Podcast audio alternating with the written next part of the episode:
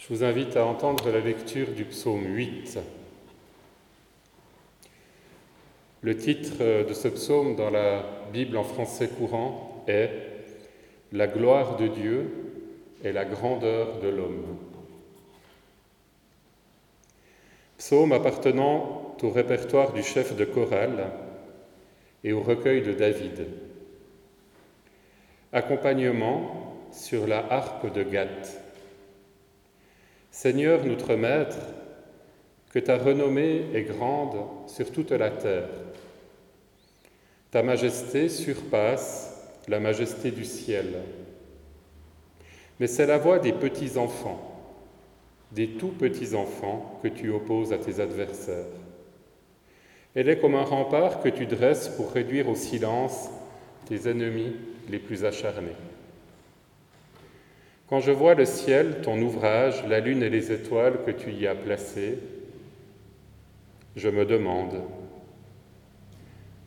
l'homme a-t-il tant d'importance pour que tu penses à lui? Un être humain mérite-t-il vraiment que tu t'occupes de lui? Tu l'as fait presque l'égal des anges. Tu le couronnes de gloire et d'honneur. Tu le fais régner sur tout ce que tu as créé. Tu as tout mis à ses pieds. Moutons, chèvres et bœufs, et même les bêtes sauvages, les oiseaux, les poissons, et tout ce qui suit les pistes des mers. Seigneur notre Maître, que ta renommée est grande sur toute la terre.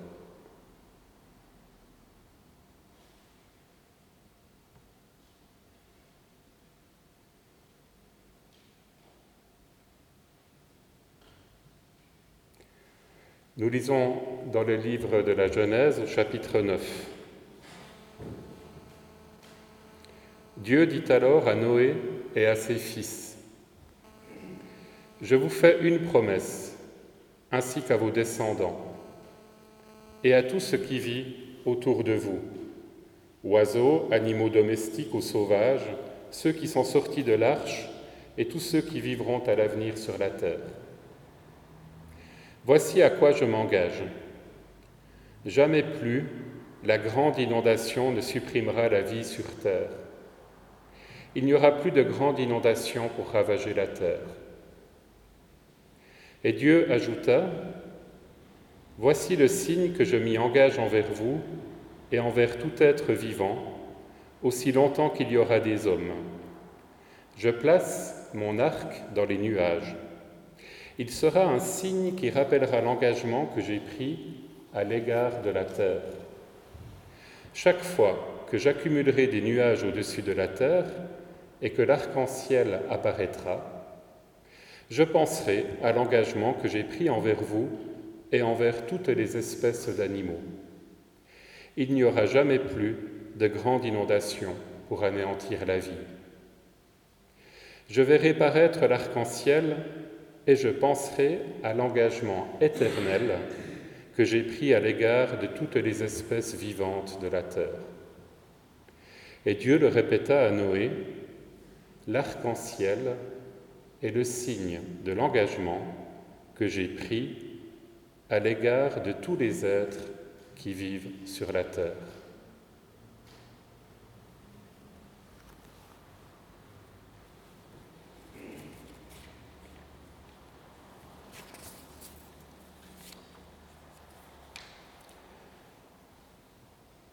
Et au chapitre 6 de l'évangile de Matthieu.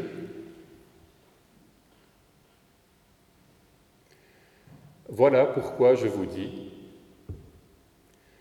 ne vous inquiétez pas au sujet de la nourriture et de la boisson dont vous avez besoin pour vivre, ou au sujet des vêtements dont vous avez besoin pour votre corps.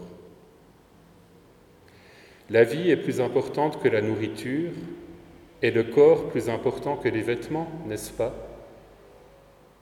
Regardez les oiseaux. Ils ne sèment ni ne moissonnent, ils n'amassent pas de récolte dans des greniers, mais votre Père qui est au ciel les nourrit. Ne valez-vous pas beaucoup plus que les oiseaux? Qui d'entre vous parvient à prolonger un peu la durée de sa vie par le souci qu'il se fait? Et pourquoi vous inquiétez-vous au sujet des vêtements? Observez comment poussent les fleurs des champs. Elles ne travaillent pas, elles ne se font pas de vêtements. Pourtant, je vous le dis, même Salomon, avec toute sa richesse, n'a pas eu de vêtements aussi beaux qu'une seule de ses fleurs. Dieu habille ainsi l'herbe des champs qui est là aujourd'hui et qui demain sera jetée au feu. Alors, ne vous habillera-t-il pas bien, à plus forte raison vous-même? Comme votre confiance en lui est faible. Ne vous inquiétez donc pas en disant Qu'allons-nous manger Qu'allons-nous boire Qu'allons-nous mettre pour nous habiller? Ce sont les païens qui recherchent sans arrêt tout cela. Mais votre Père qui est au ciel sait que vous en avez besoin. Préoccupez-vous d'abord du royaume de Dieu et de la vie juste qu'il demande, et Dieu vous accordera aussi tout le reste. Ne vous inquiétez donc pas du lendemain. Le lendemain se souciera de lui-même. À chaque jour suffit sa peine.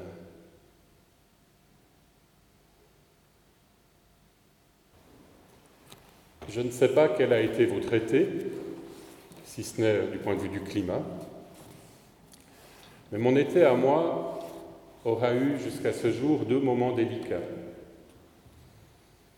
L'un il y a un mois, au fond du Val de Bagne, en Valais, et l'autre ce matin et durant la semaine qui l'a précédé, puisque Marc, mon collègue, m'a demandé une prédication et que j'ai choisi des textes que j'aime bien, mais qui, dans le contexte que nous vivons, sont tout d'un coup devenus pour moi une grande source d'inquiétude.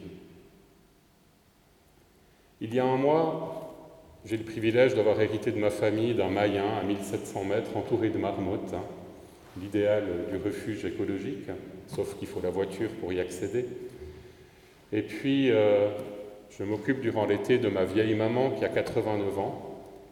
Et après quelques jours, le dimanche soir, je me suis dit, je vais descendre au village à 5 km pour voir s'il y a du monde sur la terrasse du bistrot.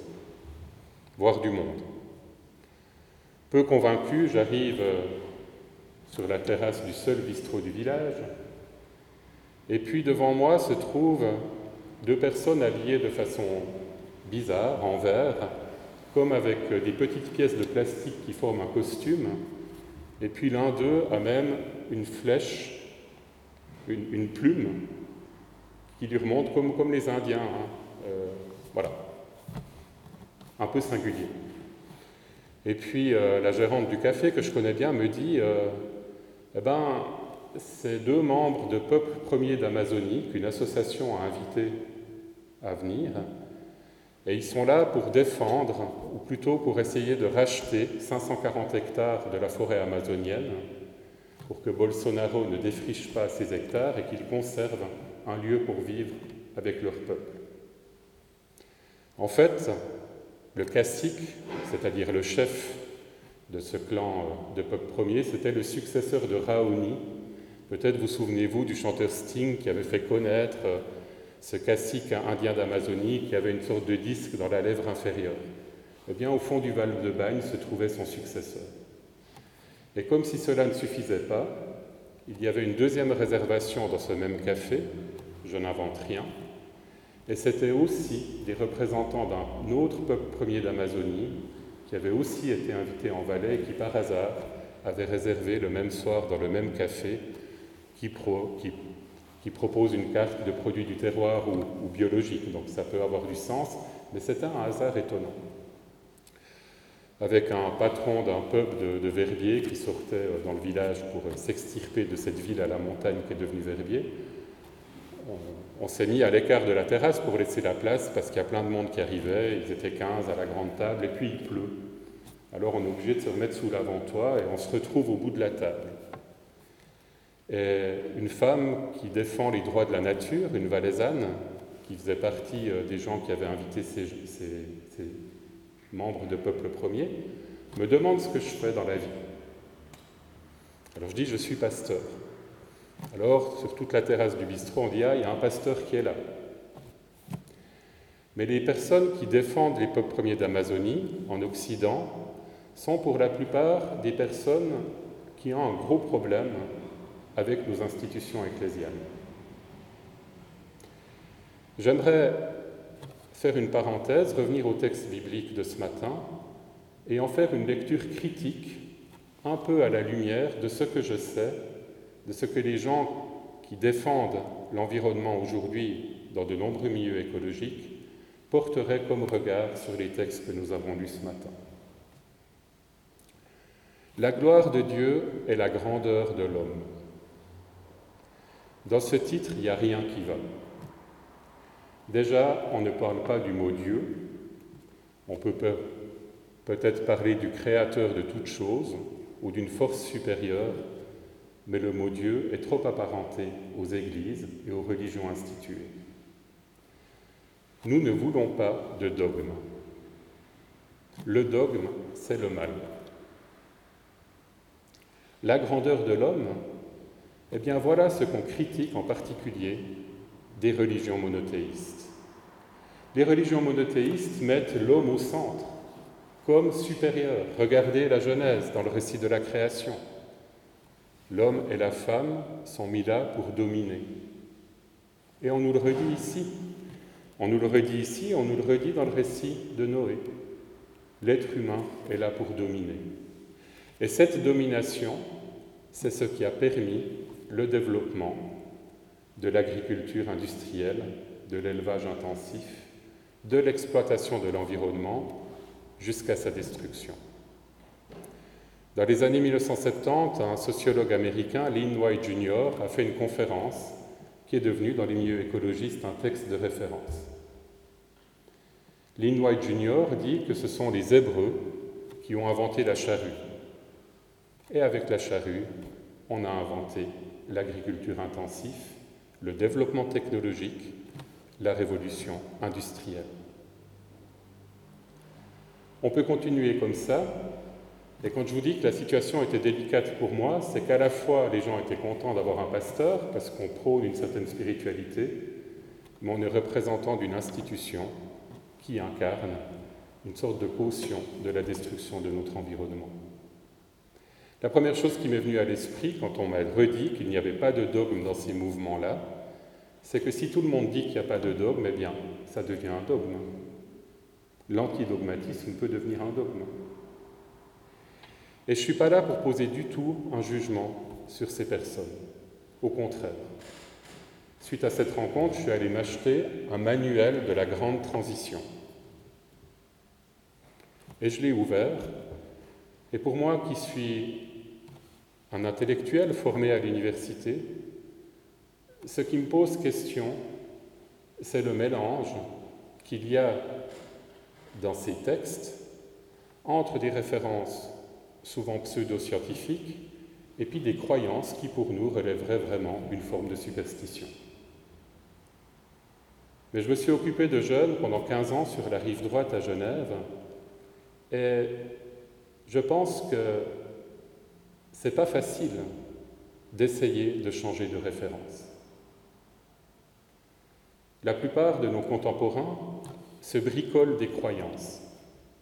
Ils vont prendre tel élément d'une religion, tel élément d'une autre, tel élément d'une philosophie, tel élément d'une spiritualité. L'été est propice à, par exemple, des universités du vivant ou des stages qui proposent à la fois de se déconnecter du numérique et de se reconnecter à la nature, à l'environnement et à soi-même. Et les personnes qui suivent ces stages sont, pour la majorité des femmes, entre 25 et 35 ans, qui ressentent le besoin, à côté d'une carrière, d'essayer de vivre d'autres valeurs et d'autres ressources. Alors bien sûr, euh, le risque de tel stage, eh ben, c'est le problème du sectarisme. Vous pouvez avoir affaire à un gourou, à quelqu'un qui va exploiter une forme de crédulité ou de fragilité. Et puis il y a d'autres stages qui permettent des rencontres et une volonté de mettre en œuvre une autre manière de vivre. Pour en revenir au texte biblique, est-ce que c'est juste de voir que quand les auteurs de ces textes disent l'être humain est au sommet de la création, il est là pour la dominer, que c'est une légitimation de la destruction de la création. Le Conseil œcuménique des Églises, depuis très longtemps, s'est intéressé à ces questions d'écologie et plutôt que de parler de domination, ils vont parler de stewardship, c'est-à-dire de gérance. L'environnement est mis par Dieu dans les mains de l'homme pour qu'il en soit le gérant. Alors quand je vous disais tout à l'heure que je ne sais pas de quoi a été fait vos traités, si ce n'est au niveau du climat, eh bien c'est parce que vous et moi, nous sommes confrontés à un changement du climat et que comme le dit euh, la professeure d'université Martine Rebeté, toute personne honnête et informée aujourd'hui le sait. Et ma difficulté, et je l'ai revu cette semaine en préparant cette prédication, c'est de savoir comment changer. On pressent tous qu'un changement est nécessaire, mais il y a deux niveaux de changement. Il y a un changement qui peut être individuel et un changement qui est sociétal ou politique. Le psaume 8 Seigneur notre Maître, que ta renommée est grande, ta majesté surpasse la majesté du ciel. Quand je vois le ciel, ton ouvrage, la lune et les étoiles que tu y as placées. Ce qui est à l'origine d'un tel texte, c'est l'émerveillement. C'est l'émerveillement d'un poète, d'un auteur, par rapport à la majesté de la création. Et cette splendeur de la création, elle rejaillit sur le Créateur. Un peu comme quand vous regardez un très beau tableau par rapport au peintre ou une très belle sculpture par rapport à son sculpteur. Mais cet émerveillement, il peut être à la base d'une motivation individuelle de changement. Mais cet émerveillement, et certains écologistes le prônent, il devrait être politique. C'est-à-dire que les peuples devraient revendiquer auprès de leurs gouvernants le respect de l'environnement au nom de sa beauté, au nom de sa complexité, au nom de sa diversité.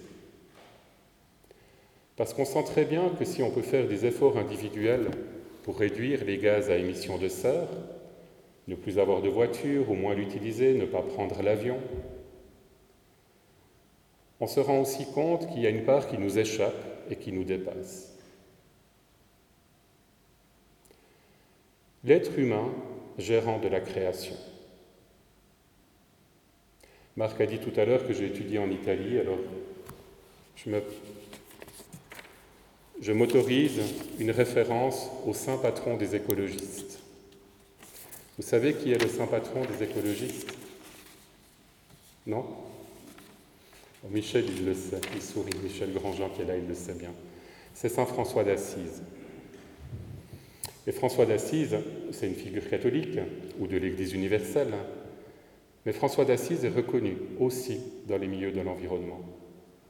Et il y est reconnu parce qu'il a rédigé un chant, un poème, qui est peut-être le premier texte en langue italienne et qui s'intitule Le Cantique des créatures. Alors je ne vais pas le lire en italien, comme Marc m'a demandé de le faire en français, mais je vous en lis quelques extraits. Loué sois-tu, mon Seigneur, par sœur lune et les étoiles. Dans le ciel, tu les as formées claires, précieuses et belles. Loué sois-tu, mon Seigneur, par frère vent, et par l'air et le nuage et le ciel serein en tout temps par lesquels à tes créatures tu donnes soutien. Le texte est du XIIIe siècle. Hein. Loué sois-tu, mon Seigneur, par sœur eau, laquelle est très utile et humble et précieuse et chaste. Loué sois-tu, mon Seigneur, par frère feu, par lequel tu illumines dans la nuit, et il est beau et joyeux et robuste et fort. Loué sois-tu, mon Seigneur, par sœur notre mère terre, laquelle nous soutient et nous gouverne et produit divers fruits, avec les fleurs colorées et l'herbe. Étonnant de modernité ce texte. En italien, je suis obligé de citer l'italien, tu comprendras pourquoi. Le texte dit Ti lodo Signore per frate sole, per suora l'acqua. Et le mot père, il peut se traduire en français par par, comme dans le texte que nous avons lu, ou pour. Et c'est une distinction très importante. Parce que si je te dis, je te loue Seigneur pour frère soleil, il est beau, il est grand, etc. Comme tout à l'heure, dans le cas d'une œuvre artistique, parce que le soleil est beau et grand et fort, alors sa splendeur rejaillit sur le Créateur. Mais si je traduis par, je te loue Seigneur par frère soleil, eh bien, l'être humain rappelle au soleil que sa fonction est de louer Dieu. L'être humain rappelle aux étoiles que sa fonction est de louer Dieu. Et ça donne une toute autre perspective à cette notion de gérance. Peut-être bien que dans la conception biblique, l'homme est au sommet de la création. Mais son rôle, c'est de rappeler à la création qu'elle est là pour louer son Créateur. Alors la situation d'aujourd'hui, elle est évidemment très complexe. Elle est très complexe parce que certains scientifiques nous disent que nous vivons une ère qu'il faut appeler l'Anthropocène. L'Anthropocène, c'est l'ère dans l'évolution où le principal facteur de changement de l'environnement, c'est l'humanité.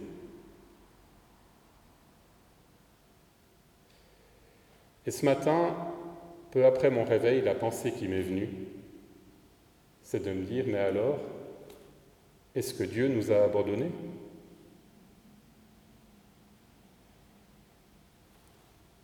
Si l'être humain est le principal acteur du changement actuel, et que les conséquences des actes de l'humanité sont en train de précipiter le monde, sinon à la catastrophe, en tout cas dans des temps difficiles, est-ce que Dieu aurait abandonné l'humanité? Quand la Genèse nous dit qu'après le déluge, le Seigneur s'engage envers Noé et envers toute la création à ne plus la détruire, à ne pas détruire les êtres vivants, lorsqu'il laisse l'être humain enclencher une xième extinction de masse, est-ce qu'il est revenu sur son engagement? Moi, j'ai toujours compris la croix, la crucifixion, comme un moment donné où le Fils de Dieu prenait sur ses épaules notre faute. C'est-à-dire que Jésus sur la croix, il prenait toute la face sombre de l'humanité et il l'entraînait dans la mort avec lui.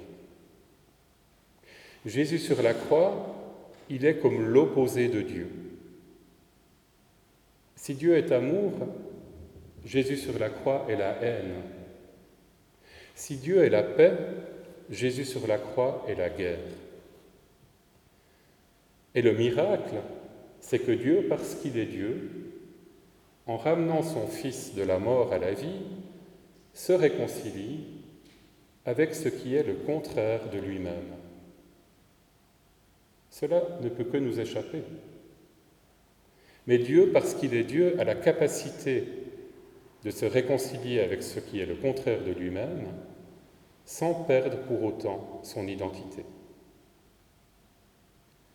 Et si je crois cela, alors comme le dit Paul, plus rien ne peut me séparer de l'amour de Dieu, ni les forces d'en haut, ni les forces d'en bas. Mais alors comment actualiser aujourd'hui ce message dans le contexte que nous vivons Eh bien, je citerai un auteur français du XXe siècle, Jacques Ellul, qui était un spécialiste de la technique, un ingénieur, mais qui a aussi fait de la théologie. Et dans un autre ouvrage des années 70, il essaye de remettre en avant un terme qui à l'époque était désuet. Il l'est moins aujourd'hui. Ce terme, c'est l'espérance.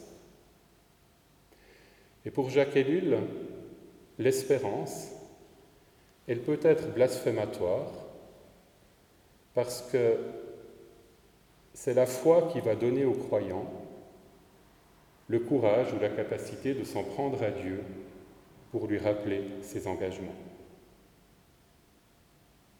Jacques Ellul nous dit qu'il voyait la catastrophe arriver, il voyait qu'on faisait de la technique un dieu, une idole, en disant qu'on va tout résoudre à travers le progrès, à travers l'innovation technique.